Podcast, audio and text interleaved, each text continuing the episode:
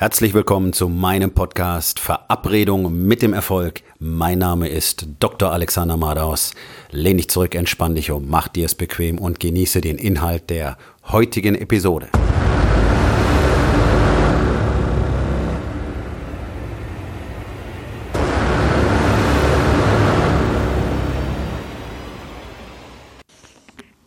So, willkommen zurück nach einer längeren Pause, die aber nötig war geht es jetzt zur Neuauflage meines Podcasts. Warum ist es so gekommen? Ganz einfach. Manchmal muss man im Leben erst lernen, Dinge loszulassen. Die letzten Wochen war ich viel auf Reisen, habe viel gelernt, habe viel über mich gelernt wieder und habe realisiert, dass der Podcast, wie ich ihn bisher betrieben habe, einfach nicht mir und meiner Botschaft entspricht zu weich gespült, zu zurückhaltend, zu sehr darauf bedacht, was jemand gefallen könnte. Und ganz ehrlich, es ist mir völlig egal, ob dir dieser Podcast gefällt. Du musst ihn dir nicht anhören. Wenn er dir gefällt, ist damit recht offensichtlich, dass dir klar ist, dass sich in deinem Leben etwas verändern muss. Und zwar wahrscheinlich dramatisch.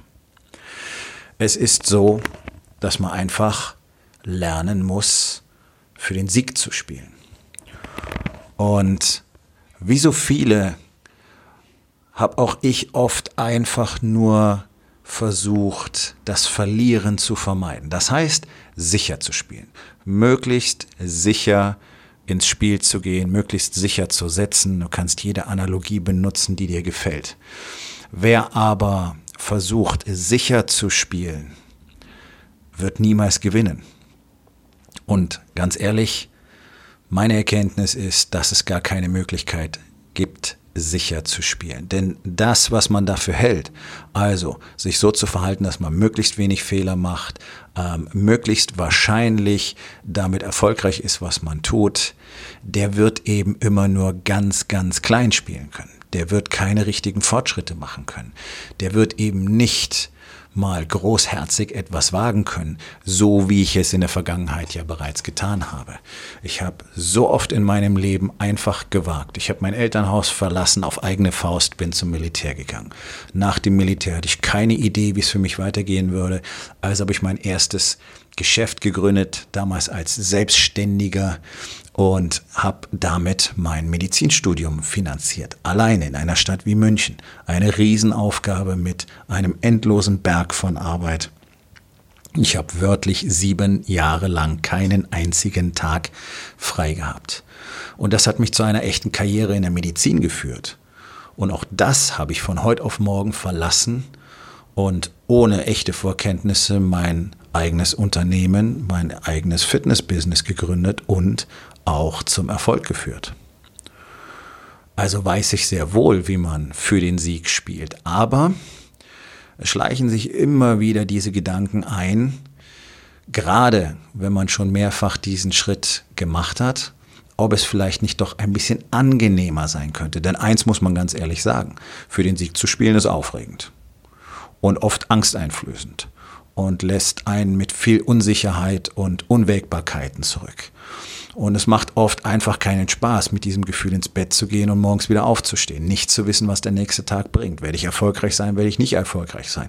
Werde ich pleite sein, werde ich nicht pleite sein. Ich kann jeden gut verstehen, der diese Entscheidung nicht für sich trifft aber gleichzeitig nimmt dir das die Möglichkeit, wirklich frei über dich selbst und dein Leben zu bestimmen, weil du ja eben gefangen bist in diesen Ängsten, in der Furcht davor, dich lächerlich zu machen, zu versagen, nicht erfolgreich zu sein, nicht so erfolgreich zu sein, wie du gerne möchtest oder einfach eine blöde Idee gehabt zu haben. Aber das gehört nun einmal dazu. Ich habe auch schon eine Menge blöde Ideen gehabt, eine Menge Geld verbrannt mit Dingen, die sich am Schluss einfach als nicht sinnvoll oder hm, nicht marktgängig erwiesen haben. Das ist das Spiel.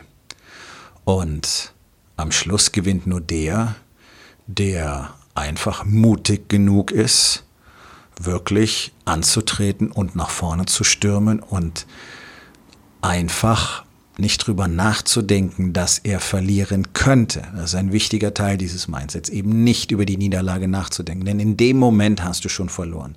Wenn du drüber nachdenkst, es könnte schief gehen, dann wirst du dich nicht entsprechend verhalten. Du wirst nicht 100% geben. Dein Commitment wird nicht vollständig sein.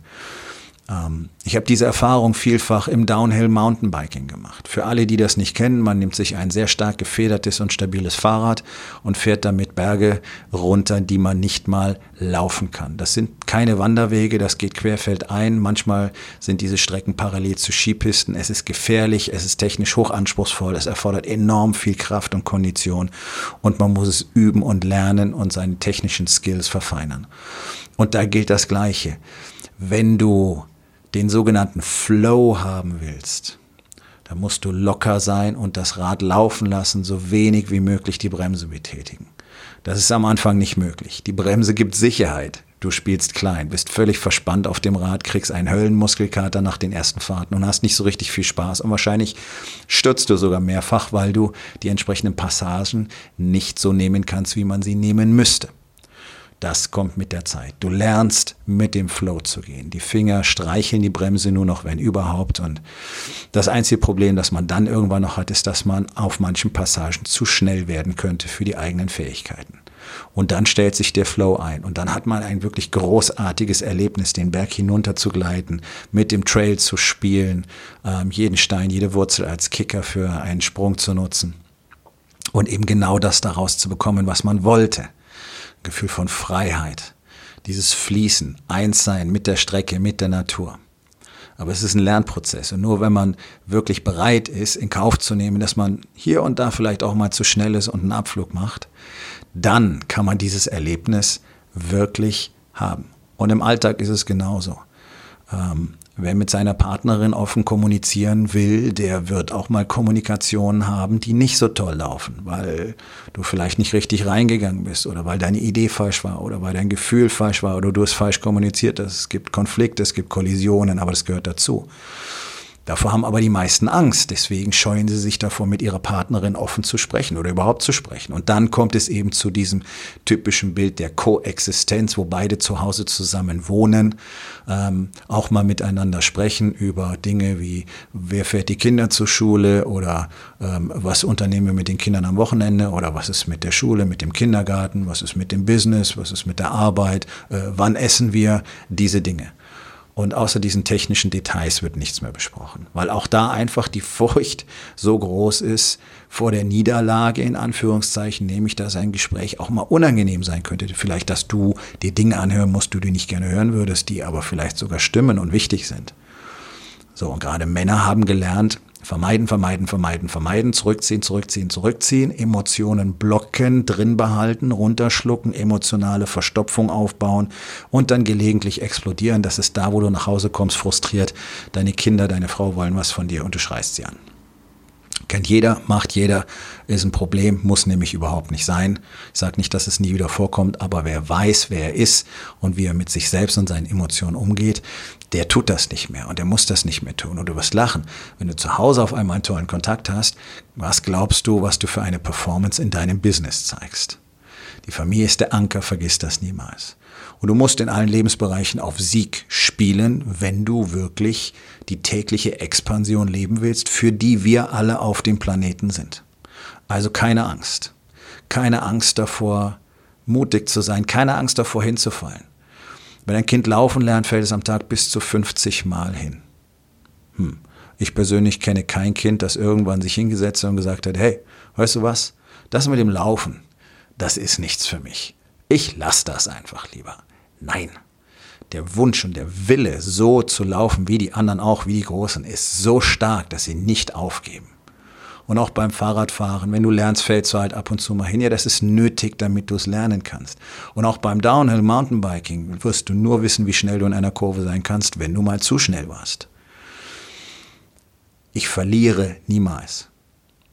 Ich gewinne oder ich lerne. Das muss die Sichtweise sein. Und du wirst erkennen, wenn du Biografien und Dokumentationen über erfolgreiche, sehr erfolgreiche Männer siehst, die Hunderte, manchmal Tausende von Fehlschlägen sind das, was sie am Schluss groß gemacht haben. Niemand ist erfolgreich geworden, der versucht hat, alle Fehlschläge und alle Enttäuschungen und alle Misserfolge zu vermeiden. Von daher, lass dich einfach nicht aufhalten. Spiel nicht sicher, spiel nicht, um nicht zu verlieren, sondern spiel immer für den Sieg. Einfache Aufgabe des Tages. Wo in deinem Leben spielst du einfach nur klein, um möglichst sicher nicht zu verlieren?